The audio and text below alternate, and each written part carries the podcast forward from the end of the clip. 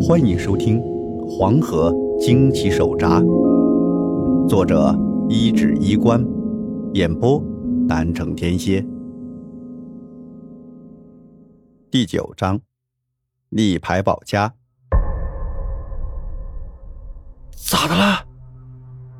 这王瞎子眼睛其实也不是真瞎，用现代来说，其实跟白内障差不多。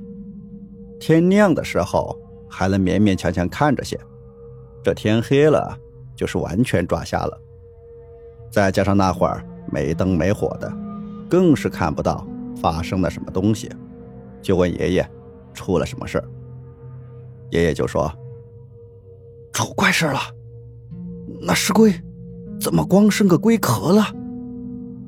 可不嘛，那被搬到河岸上的石龟，居然现在。只剩下了孤零零的龟壳还在那儿，布满了苔藓和泥浆，那块乌黑铁印稳稳当当的还压在上面。这龟壳里面是已经空了，那石龟整个都不知道去哪儿了。王瞎子听完，表情很严肃，就问是不是下过雨。爷爷说好有过一场小雨。可那会儿，大家都是忙着各家病人的事，也没人在意。王瞎子听完后就叹了口气说：“这事儿还没完。那石龟是借着下雨的水汽，脱壳跑回到黄河里去了。原来那清水泉底下有个泉眼，那是跟黄河通着的。石龟被铁印镇住，那龟壳是没办法动的。”于是趁着下雨，四下又没人，脱壳逃走了。爷爷是想象不出来，一个石头雕成的龟，怎么能脱壳呢？就算是活着的乌龟，也没有见过脱了壳的呀。可王瞎子就说，这石龟就能，那是成了精的，成了气候的。爷爷不禁叹了口气，这就像隔壁。老烟鬼说的：“按到葫芦瓢又起。”大刘子，我给你的那块东西，你还带着吧？老瞎子寻摸了一块平整的地方，坐下来歇歇，手里捏着湿漉漉的袖子，拧着水。爷爷摸了摸自己的脖子，那半块有点残的玉还挂在自己脖子上呢。那东西，你先收着吧。这石龟现在石龟归了黄河，那是放虎归山，后患无穷啊。虽然丢了龟壳，破了道行，但也保不准会找你报复。王瞎子说完，拧干衣服就走了。到了第二天，爷爷一大早就去黄河边上挖了鱼腥台，又挨家挨户的给家里有病人的人家送了过去，也托人送了些去下游村，那里也有二十来个病人躺着呢。鱼腥台这玩意儿，长在河底的石头上，碧绿碧绿的，比头发丝还要细。这玩意儿味道不好。一股烂鱼的味道，还不好放，放干了那气味是更浓。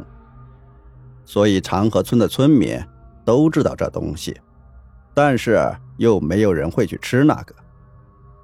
这每家每户煮了汤送进隔离区去，整个村子都飘着一股浓浓的臭鱼烂虾的气味，顶风臭十里，都能传到别的村去。可神奇的是。这碗绿了吧唧的水一喝下去，村民们身上的黑斑顿时就开始消退了。最晚的也是到了晚上就彻底褪去了黑斑，一个个都生龙活虎的。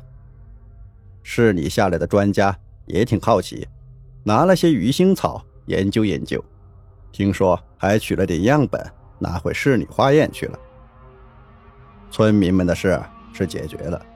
最高兴的那就是村长了，不但两个儿子保住了，而且村民们也都一口咬定，挖清水泉就是为了清淤泥，跟封建迷信这一点关系都没有。要说长河村的村民，那是相当团结。隔天有好事的外村人问起来：“你们村大半夜的干啥呢？”那也是一句清淤，就应付了过去。所以呀，这村长的位置也是保住了。处理完了病人的事，这清水泉一直空着也不是个事儿。虽说大家家里还攒了点水，那也撑不了几天。于是村长破天荒的去找了王瞎子，因为长河村里也就王瞎子还有点能耐管这事儿。那会儿王瞎子正给爷爷家琢磨牌位呢，一听这事儿，就说也简单。只要去找个石匠，重新在石柜的龟壳上立个牌，刻上“永镇清水”这四个字，再埋进清水泉里，那水塘子就还能接着用。这是简单，下游村就有现成的石匠。于是没两天功夫，一块石碑就被牛车给拉了回来。村里人看热闹的就去看，看着那石龟的龟壳。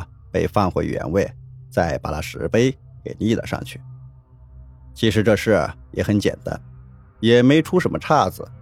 但是后来的事，在我爷爷老家那块是传的神乎其神，什么石龟脱壳呀，石碑镇妖呀，天兵天将啊，这乌云闪电呐，这传的是啊，越来越夸张。不得不佩服当时的劳动人民的想象力，那是没边没沿的。尤其是黄河流域这上下几个村子，说的更是有板有眼，好像他们是亲眼见过似的。就算到现在，要是去了长河村附近问问清水泉的事，这有些年长的、经历过这事儿的老人还活着的，也愿意津津乐道的给你唠上几句。清水泉那事算是告一段落了。村长在玩龟壳立石碑的时候，把原来压着的乌黑铁印给爷爷送了回来。当时爷爷正在捣鼓王瞎子做好的牌位，还附赠一个柳木做的神匣，弄得还挺正儿八经的。爷爷搬了梯子要上正堂的房梁，这不那位姑奶奶说的要把他的牌位。供房梁上吗，他也不敢不听啊。正摇摇晃晃的往房梁上钉钉子了，忽然门口就传来了敲门声，把爷爷吓得差点从梯子上摔了下来。开门一看，是村长家的二儿子李守义。李守成、李守义两兄弟都是长得五大三粗、庞大腰圆的，但是性格都不错。李守成去年结了婚，婆娘还没生，村长老催着李守义也赶紧找一个。这次李守义过来，一是给爷爷送铁印，二来就是感谢爷爷送鱼腥草的救命之恩。爷爷就说：“都自己下兄弟，谢个啥子啊谢？你要是真有空啊，帮我扶下梯子，我把这匣子放房梁上头去。”李守义说：“小事儿，老弟啊，这啥玩意儿啊？”李守义瞅着那神匣呀，也挺新鲜，因为那年头这东西不多见，里头咋还放了个木牌子呢？这爷爷也不知道该怎么解释，就说这是王瞎子给自家请的保家仙，保家宅平安的。保家仙这事儿传得广，知道的人也多。李守义哦了两声之后，也没怎么在意，帮爷爷把神匣放上去固定好了之后，也就走了。李守义那边刚走，爷爷忽然感觉自己脑后有一阵阴风吹过，吹得他整个人都一激灵，下意识的觉得有点不妙。这回头一看。吓得差点跳起来，就见那房梁上垂下来一条大蛇，白花花的，腰有水桶粗细，眼睛就像灯笼似的还在发光。娘哦！爷爷当场吓得有点腿软。谁见过这么大的蛇呀？可了大蛇，忽的一转，蛇不见了，出现了那个仙女似的女妖精，看上去脸色没那么苍白了，眼神也没那么阴森森的，显得更漂亮，但还是吓人。谁是你娘？再胡说，便一口吞了你！那女妖精嗤了一声。动作优雅的坐在了农村那种长凳上。爷爷也明白过来，那大蛇就是这姑奶奶变出来的，拍着自己的胸口，顺着气说：“姑奶奶，你吓我还行，可千万别吓着俺爹妈，他们年纪大了，可经不起您吓唬啊。”这你不必担心，他们也看不见我。再说。我只是来警告你一声，你最近印堂上有些晦气，近段日子别去河上。女妖精说着，又指了指自己的神匣，还有我的牌位，你还没写上供奉给谁呢？这样随便一放，无名无主，是会招来孤魂野鬼的。爷爷一听，觉得有些冤枉。你你也没说你叫什么名字呀？网上写啥呀？那女妖精稍一思索后说：“就写保家仙位，柳白絮之位。”说完，那女妖精就化成了一股白烟不见了。爷爷嘴里念叨着女妖精最后的话，又爬了上去，拿下牌位，撒腿子就去找王瞎子。王瞎子听完后。也没说什么，用红纸写了九个字，贴在了牌位上面。就这么着，牌位重新放回神匣里，供在了房梁上，也就成了老赵家的保家仙。是不是真保了家宅平安、神仙庇护，我也不知道。反正过年回老家，一抬头就能看见那黑漆漆的匣子摆在房梁的横梁木上面。但是啊，爷爷说他后来遇上的一件邪门事啊，如果没有这保家仙护着，那可真就活不下来了呀。那是在黄河上头发生的一件事，距离白鱼的事已经过去了两个多月，大家虽然还会谈起，但也没了那一开始那么激烈的兴趣。所谓。靠山吃山，靠水吃水。当年黄河里的鱼是比现在要多得多了，黄河两岸还有着不少渔民。那天天气还不错，万里晴空的，黄河水势也不是很急。